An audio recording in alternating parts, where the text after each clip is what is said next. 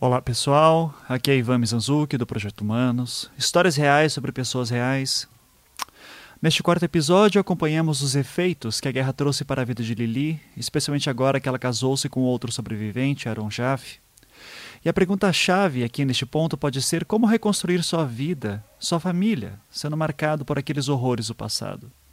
Como que eles falariam sobre isso com as filhas que um dia viriam? Mas antes de entrarmos nessas questões, eu gostaria de voltar um pouco no tempo. Naquela noite em que ela e outros prisioneiros ainda estavam nas mãos dos alemães, já não mais em Auschwitz, mas na fronteira com a Dinamarca, com a garantia de que se a Cruz Vermelha não viesse, eles seriam mortos, pois já não aguentavam mais de fome. Mas o, os alemães, então. Que... Já sabiam que estavam cercados uhum. como, como os eh, americanos.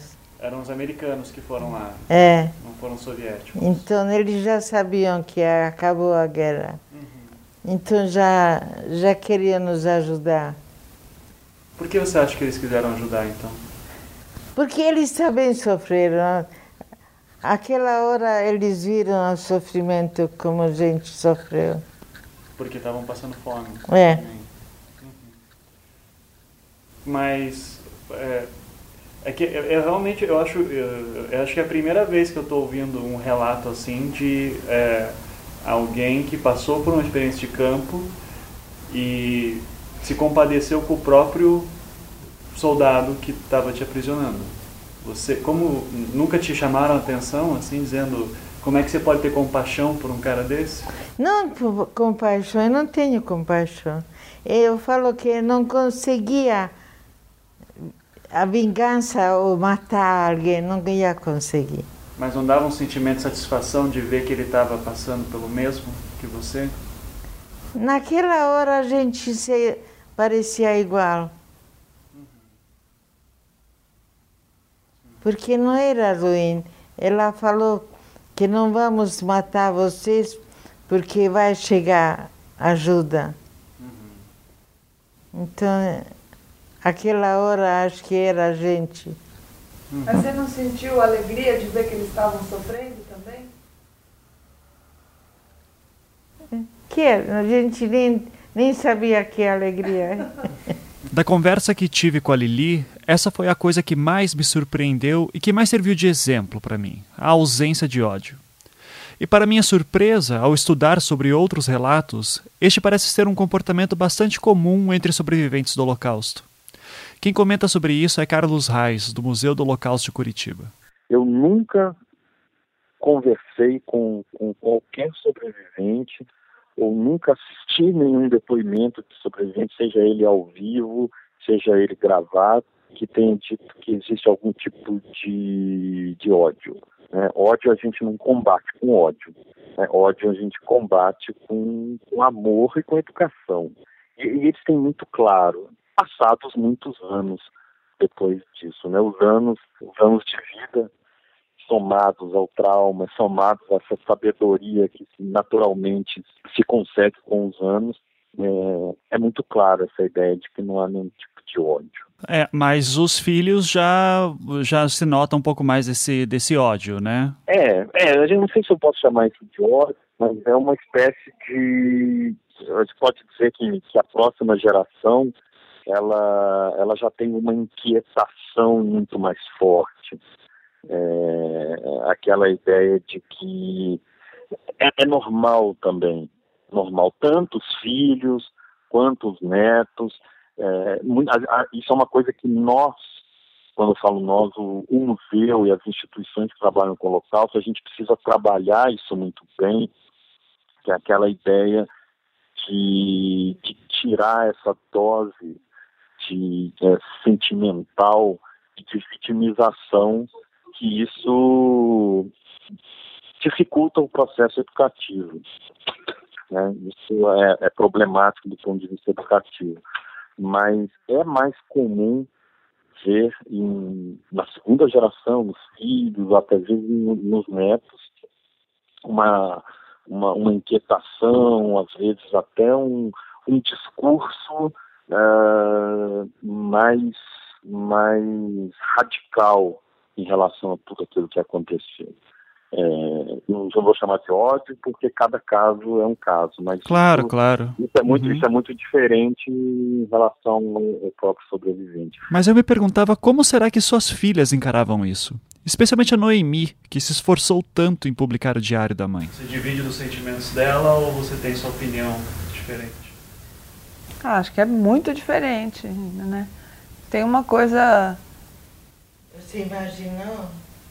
Ah, eu sei que é uma coisa muito forte para mim o fato dela ter passado pelo Holocausto desde que eu sou muito pequena. Eu ia na escola e eu lembro que eu me sentia diferente das outras crianças. Porque como eu sou bem mais nova que a, as minhas duas irmãs, eu sou de uma geração cujos pais não estiveram no Holocausto. Então eu era a única na escola, que minha irmã provavelmente tem amigas cujos pais também estiveram no Holocausto, mas eu não. Então eu, era, eu me sentia muito diferente dos meus amigos por causa disso, porque os meus amigos tinham avós que estiveram no Holocausto e eu não. Para mim era a mãe. Então eu me sentia ao mesmo tempo uh, inferior e superior. Era um sentimento muito misturado. Eu achava que eu era melhor do que eles, porque meus pais tinham sofrido mais. Não sei te explicar isso daí, mas era assim que eu me sentia. Isso era uma coisa é verdade que eu me sentia assim, como se eu soubesse mais sobre a vida do que eles, porque eles tinham tido mais facilidades do que eu, mas nem é verdade, porque minha infância foi muito boa. Minha irmã não, minha irmã sofreu muito, porque ela quando ela nasceu, meus pais não tinham muito dinheiro, meu pai batia nela, eles, ela foi criada pela minha avó. Eu não, eu fui criada no maior conforto fui criada por. Eu tinha três mães. E meus pais já estavam bem de dinheiro, falavam português, minha avó já não morava mais lá. Mesmo assim, eu me sentia especial. A diferença de idade entre as irmãs representa algo crucial em entendermos os efeitos póstumos do Holocausto. A Noemi, sendo a mais nova, passou por experiências diferentes daquelas que a irmã. E mesmo o pai delas, Aron, encarava os traumas da guerra de forma totalmente diferente da própria Lili. Sou Estela Jaffe de Lima Forte, tenho 64 anos e sou avó. Hoje eu sou avó. Não sou mais nada, sou avó. Ah, que é isso. É Verdade. E é filha da. Eu sou filha. Isso, arquiteta. Não, não, não sou arquiteta. Arquiteta interior, né? Não, minha profissão é publicitária. Uh, a minha relação com. Uh, meu pai foi muito. Meu pai era um cara que tinha. Ele era muito sofrido ele era uma pessoa depressiva. Ele tinha momentos que tinha, chegava a ser dias que ele ficava quieto, sentado numa poltrona. Ele tinha muita enxaqueca, então ele ficava assim quieto na dele. Ele nunca foi, ele, ele sempre foi de contar. Ele foi muito carinhoso comigo depois que eu fui maior, ou eu fui perceber isso depois que eu fui maior. Mas de pequena ele foi muito enérgico comigo, extremamente enérgico. Ele chegava a me pôr de castigo, batia. batia. Eu lembro a cena dele. A, a... Batia, não batia? Batia. Batia com cinta. Batia. Ele, ele me ameaçava muito com. Eu era muito. É, uh, teimosa, é, teimosa. É. E, e ele falava, faz isso, falava, não faço, faz, eu não faço. E, eu, e ele adorava pegar o cinto, dobrar e esticar. E isso era uma e, e eu me lembro que eu me defendia virando a cadeira, tipo leão e, e domador, né? E eu virava a cadeira e ele vinha e a gente se peitava muito, era uma coisa muito. Tipo de castigo no banheirinho embaixo. Para mim eram horas, na verdade deviam ser minutos né, que ele me deixava. Tinha um banheirinho, tipo um lavabo pequenininho na casa que eu morava. E tinha uma e trinca ele, por fora. castigava ela, ele entrou no outro quarto e chorava. Ela disse que depois que o Aron castigava a Estela, ele entrava no quarto e chorava. Isso eu não via. Mas ele castigava, né? Ele, ele para ele ele tava, ele ainda tinha mentalidade, eu acho que de campo, de, de de que você resolve a coisa com castigo, né? Que meus pais não, não têm educação, eh, eles pararam no ginásio. Então, é, é, e eles foram educados assim, então é o que eles trouxeram. até eles se aculturarem, até eles demorou o tempo do meu crescimento. Uhum. Então, Então você acompanhou bem o processo eu cresci com eles. cresceu com ele. Eles cresceram comigo, né? Aham, eu acho que é o contrário. Eles cresceram comigo. Se formaram, fizeram a vida enquanto eu fui, fui crescendo. E eu, eu era o símbolo para ele de um. Eu era um sonho. Né? Eu, acho que de repente eu ter nascido foi uma coisa assim, milagrosa para eles, né? que nunca esperavam nem estar vivos, quanto mais ter uma filha.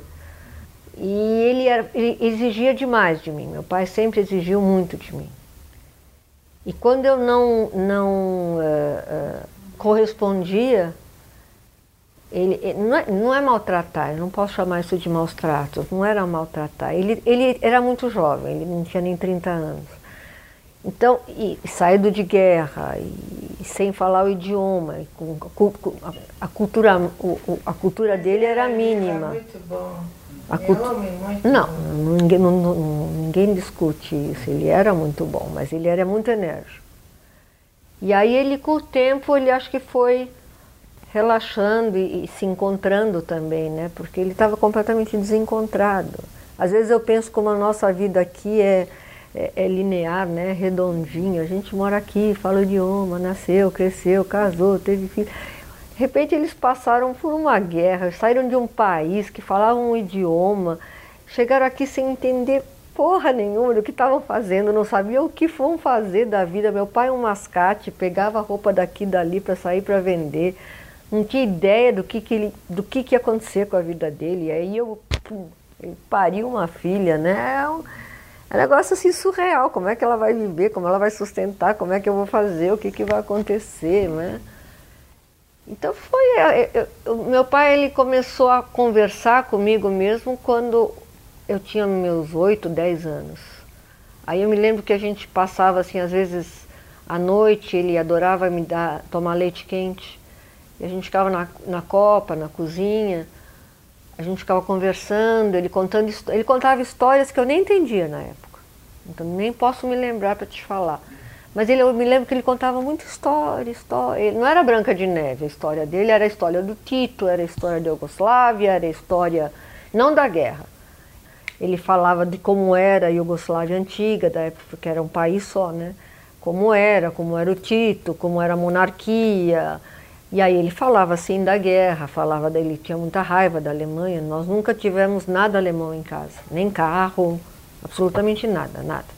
Isso era uma Você coisa. como designer querendo Não, não, eu, eu, eu não consigo me imaginar. Eu nunca fui para a Alemanha. Isso é uma coisa atávica minha. Eu, eu não me imagino entrando na Alemanha. Você Eu, não, você não consome produtos alemães? não, eu, eu consumo. Eu já tive, já tive. Isso não, eu adoro Nivea. Não, não tenho, não, não é, não, não é isso. Mas ah, assim, o país. Eu, uma vez eu estava na França e a gente estava num pequeno restaurante na, na, na Provence e eu entrei com meu marido e tinha lá um grupo alemão que levantou e começou a cantar. Eu não me lembro o que, que eles cantaram, devia ser uma música qualquer, mas levantaram e começaram a levantar as taças e cantar. Eu fiquei tão incomodada que eu saí do restaurante, eu não consegui ficar. E não, eu, eu não passei por isso, né? Então, Os traumas da guerra se manifestam de formas diferentes entre os sobreviventes do Holocausto. E o ritual de saber contar suas histórias para seus descendentes, a primeira geração após o trauma, foi um processo longo e doloroso, especialmente para aqueles filhos que, como Stella, acabaram crescendo junto com seus pais. É a filha mais velha? Sou. Você é a filha mais velha, nascida em 50. 50. Então você ainda pegou boa parte da história da sua mãe. Eu não peguei porque é assim, a, a minha mãe e meu pai foram falar da história deles Nós chegamos em 49. é, muito mais tarde. Primeiro porque eles não tinham como se comunicar. Eles não falavam. Eu nasci aprendendo, a- ouvindo alemão e jugoslavo. Eu não ouvia português, só na escola. Eu fui para a escola com 5 anos, 6 anos. Então eu fui, eu, eu, eu escutei muito pouco português. Eles não sabiam falar o idioma. Então, e eles não falavam da história deles. E eu não sabia o que cutucar, porque eu também não sabia nem direito de onde eles vinham. De pequena, você não, não sabe nada. Quem começou a cutucar foi a Noemi. Eu posso dizer por experiência própria também, porque isso aconteceu na minha família. Meus quatro avós foram sobreviventes, eles passaram uh, décadas sem, sem falar. É, é, é, tem a questão do trauma, tem a questão é, da reconstrução da vida deles é, em outro lugar. Os, os, filhos desses sobreviventes também, mesmo nascidos no Brasil ou em qualquer outro lugar, é, também carregam esse trauma, carregam essa ideia de que a família começou com o pai, com a mãe, nunca se falou em, em, em outros familiares. O processo de, nós chamamos de, de, de, formação de uma memória coletiva do Holocausto, uma memória coletiva universal do Holocausto, ele foi longo, ele foi lento, ele foi doloroso. Eu posso dizer para você que a necessidade de, se contar essas histórias, de se externar essas coisas, é, que hoje em dia para a gente é tão, é, do ponto de vista educativo, é tão natural, necessário, é, ele, ele, ele, é uma, uma, um, uma formação dentro de um contexto dos anos 70, é, e fim dos anos 70 e início dos anos 80.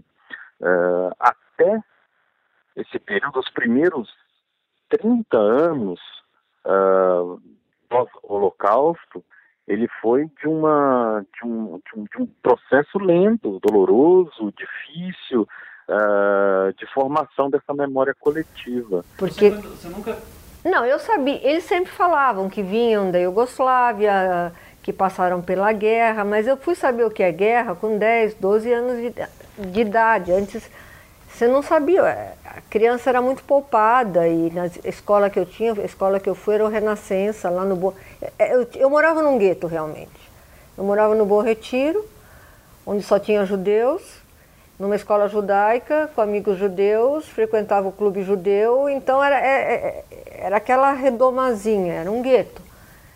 E, e não, eu não, não tinha a, a noção. Para mim, meus pais chegaram da Europa e eu fui saber o que, que tinha havido a guerra, que isso quando já estava no ginásio, porque primário você não. Mas os, os, os próprios judeus, tá? como era judaico, eles não falavam disso? Meus parentes, nada, nunca se discutiu. Na escola?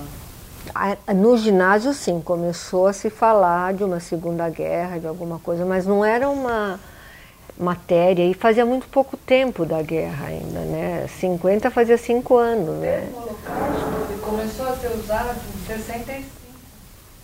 Então, é. quase é, 20, é, 20 anos depois da guerra. Não, não se falava, era uma coisa meio não era um tabu, mas hoje, olhando para trás, na época eu não sabia.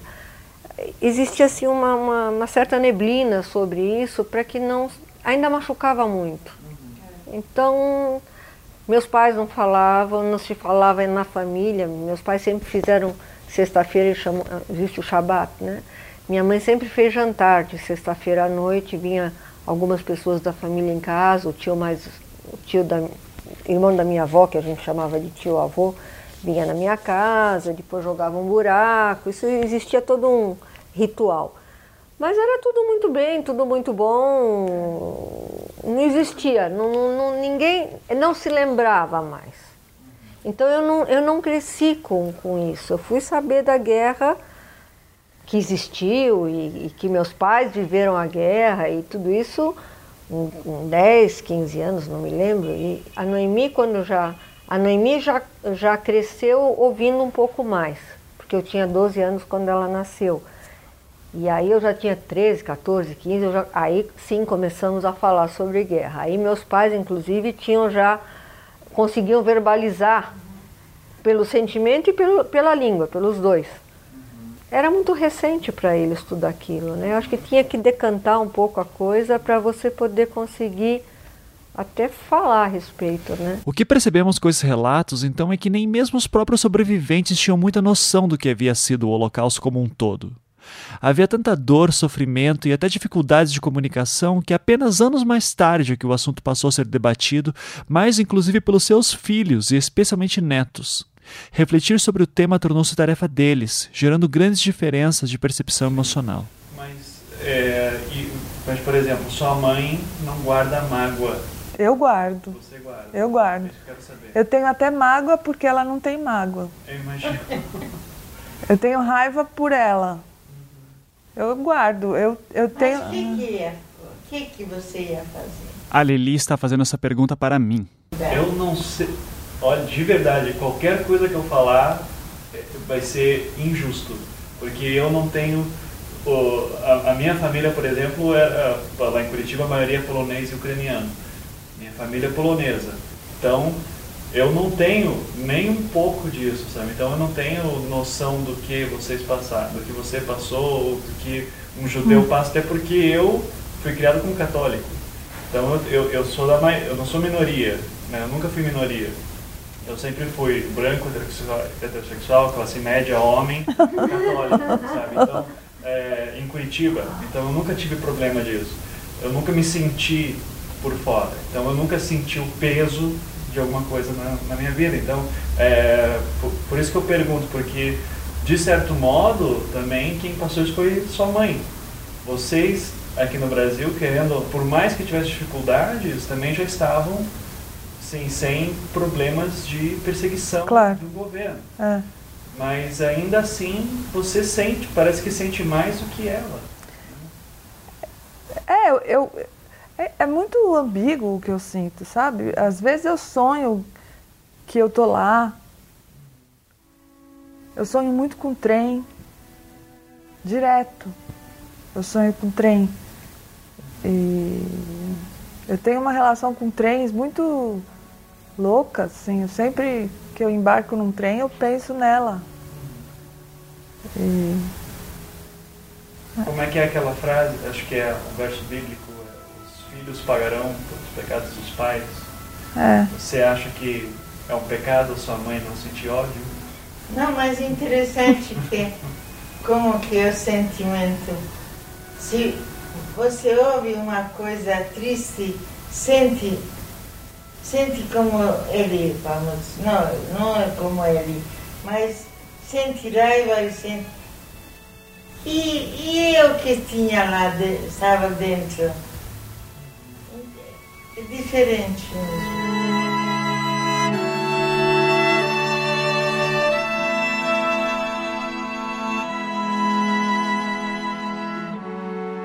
Tem uma corrente em Israel que diz que quem sofreu mais com a guerra são os filhos da guerra, né? Isso é um, tem uma terapia, inclusive, que minha irmã lá, uma época, trabalhou essa terapia, que os filhos da guerra é que sabem o que, o que foi a guerra, né?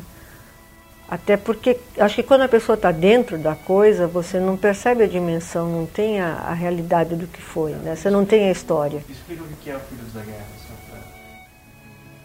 pra... Ah, filhos da guerra, acho que somos nós, né? É, é aquilo que, que percebe o que o, que o, o, o seu antepassado, aquele que esteve na guerra, passou, o que, que isso transformou a pessoa, Acho que eles sentem mais do que eu.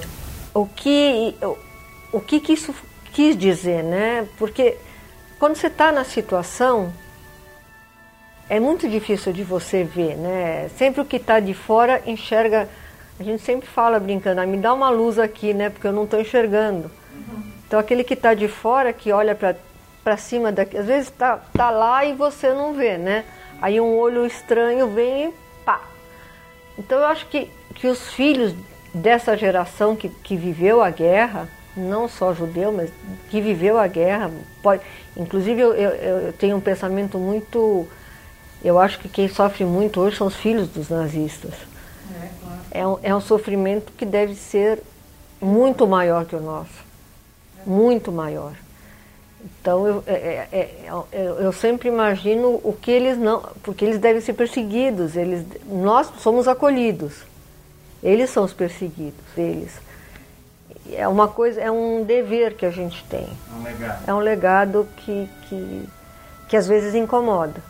Eu casei com um não judeu. Isso foi uma coisa dificílima. Para mim, não. Porque eu acho o contrário. Eu acho que o judeu tem que se abrir. Isso é na minha cabeça. Porque eu acho que o antissemitismo, muito dessa culpa é do próprio judeu, porque ele se fecha e cria, e, e cria essa, essa é, é, é, esse, sei lá como é que chama, esse amálgama que não permite que nada penetre. Então, quando não permite isso, a coisa fica, cada um julga como quer. Se, vo, se você abre, se você mostra quem você é, se você divide, se você reparte, aí a coisa você não deixa de ser judeu porque você casou com não judeu, você continua sendo judia. Só que você se abre, e aí o próprio não judeu aprende a conhecer o judeu, então você agrega, ó, não é que você está é, diminuindo, você está agregando, né? Você agrega não só ele, como a família, como os amigos, como ao que é. Então, é, acho que é um legado. O filho da, da guerra é, é bem isso, acho que é o legado que a gente tem de de manter isso. É que uma coisa que me chamou bastante atenção também no relato dela é que ela, por exemplo, ela não guarda ódio dos alemães, né? Isso é comum. É, é, é isso que eu ia perguntar até, que eu acredito que ela não seja a única e também não é regra não. geral. É, mas que as filhas levam isso muito a sério. E até veio o termo que daí elas me explicaram que era o Filhos da Guerra. É, né? exatamente. Uh, como é que é esse fenômeno? Muito, é pouco se, se já se estuda estudou, já se escreveu sobre, sobre essa, essa segunda geração. Mas a questão do ódio, isso é muito, muito forte. É, as perguntas do, do, que foram gravadas pela Fundação Shoah, do Spielberg, é, fazia parte muitas vezes do roteiro lá no final perguntar se existia algum ódio, alguma coisa, e, era, e é muito comum é, nessas entrevistas a gente ouvir que não. É, uma coisa é a questão da, da justiça. Tem um sobrevivente do Holocausto que já faleceu há uns 10 anos, uh, o nome dela era Simon Wiesenthal. É, ele escreveu vários livros, dava muitas palestras, e um dos livros que ele escreveu chamava-se Justiça Não é Vingança. Então, o próprio nome do livro dá esse, esse caráter de justiça. Mas é, muitos uh, sobreviventes isso no pós-guerra, começaram a, a, a, a, exercer a sua, a sua vingança de uma forma muito interessante, que era reconstruindo rapidamente a sua família e tendo filhos. É, é impressionante o número de crianças que nascem ainda nos campos de refugiados, os casamentos, é, porque, porque isso para alguns inconscientemente, para outros até conscientemente, ter filhos significava mostrar que, que o plano de extermínio daquelas pessoas, daquele povo, ele não foi consumado. Sendo filhas da guerra, Noemi, Estela e Jane, que hoje moram em Israel, se veem na obrigação de passar essa mensagem para gerações futuras. E é curioso como este legado se mostra bastante evidente em diálogos como esse que presenciei aquela tarde entre Lili e Noemi. Aí eu resolvi dividir por temas o livro, né? Aí são esses temas que estão aqui: é dinheiro, amor, raiva, memória, tatuagem, esquecimento. E e falando não só sobre a história da minha mãe ou sobre o diário, mas sobre aquele tema de uma forma geral também. Né? Então tem um capítulo aqui só sobre crueldade. Então, qual a diferença entre ser perverso, sádico, mal e cruel? Eu fui atrás. Não é tudo a mesma coisa? Não, não é tudo a mesma coisa. É tu... é... são todas coisas diferentes. Então... Eu acho que se é mal, é, é mal. Não tem, não tem diferença. Mas tem. Tem diferença. É, ser, ser sádico e ser perverso, são cruel. Ah, esse, esse que eu contei que foi, foi no, uma que eles, eles queriam saber do hospital o que vai acontecer. É Sim, sádico? É. Gostar de ver o outro sofrer. A filha que se esforça em explicar as diferenças sobre a maldade para a própria mãe, que presenciou o mal em pessoa. Como se pegasse em sua mão e a acompanhasse pelos sentidos da vida que passou. Uma maneira de lidar com a própria herança que lhe foi dada. E assim como Lili até hoje busca entender as diferenças entre os tipos de maldade, nós mesmos, como raça humana, parece que estamos constantemente aprendendo. E muitas vezes parece que não fomos capazes de tirar nenhuma lição que o tempo nos deu. Afinal, seria muito cômodo falarmos que o antissemitismo acabou ou que nunca mais um holocausto virá acontecer, seja com judeus ou com qualquer outro grupo. Mas infelizmente essa não parece ser a realidade. E um pequeno exemplo disso. Se pesquisarmos no Google, por exemplo, sobre o Holocausto, não é incomum encontrarmos pessoas que argumentam que ele nunca existiu. Mas ao ouvir um relato como o de Lili e de tantos outros sobreviventes que tiveram suas vidas destruídas por puro preconceito, essas ideias incomodam. Naquela tarde que conversamos, eu as indaguei sobre isso. É uma coisa que eu sempre quis conversar com um sobrevivente. O que você pensa sobre pessoas que defendem que o Holocausto nunca aconteceu? E é sobre isso que falaremos no próximo programa.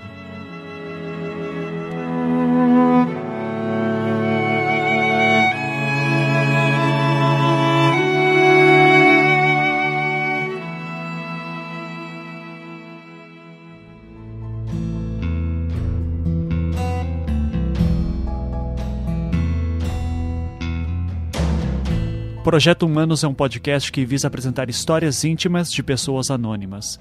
Ele tornou-se possível graças à ajuda dos patrões do Anticast, que contribuem mensalmente para que nossos programas continuem acontecendo. Se você gostou da nossa proposta e gostaria de ajudar, clique no link do post do Patreon e contribua também. Agradecimentos especiais a Gabriela Giannini, que me ajudou em algumas transcrições, Carlos Reis, do Museu do Holocausto de Curitiba, que me auxiliou com vários pontos da pesquisa sobre o Holocausto, Felipe Figueiredo, do site Xadrez Verbal, que me ajudou com questões políticas sobre a história da Iugoslávia. Obrigado também a Domenica Mendes, do site Leitor Cabuloso, que leu algumas passagens do Diário de Lili. E é claro, não posso deixar de agradecer Lili, Estela e Noemi, que me receberam de braços abertos e cederam seu tempo e memória para que este programa ocorresse. A trilha sonora utilizada é de Kevin MacLeod, do site Incompetech.com e do site Audio Network. Eu sou Ivan Mizanzuki, vou ficando por aqui. Nos vemos no próximo encontro.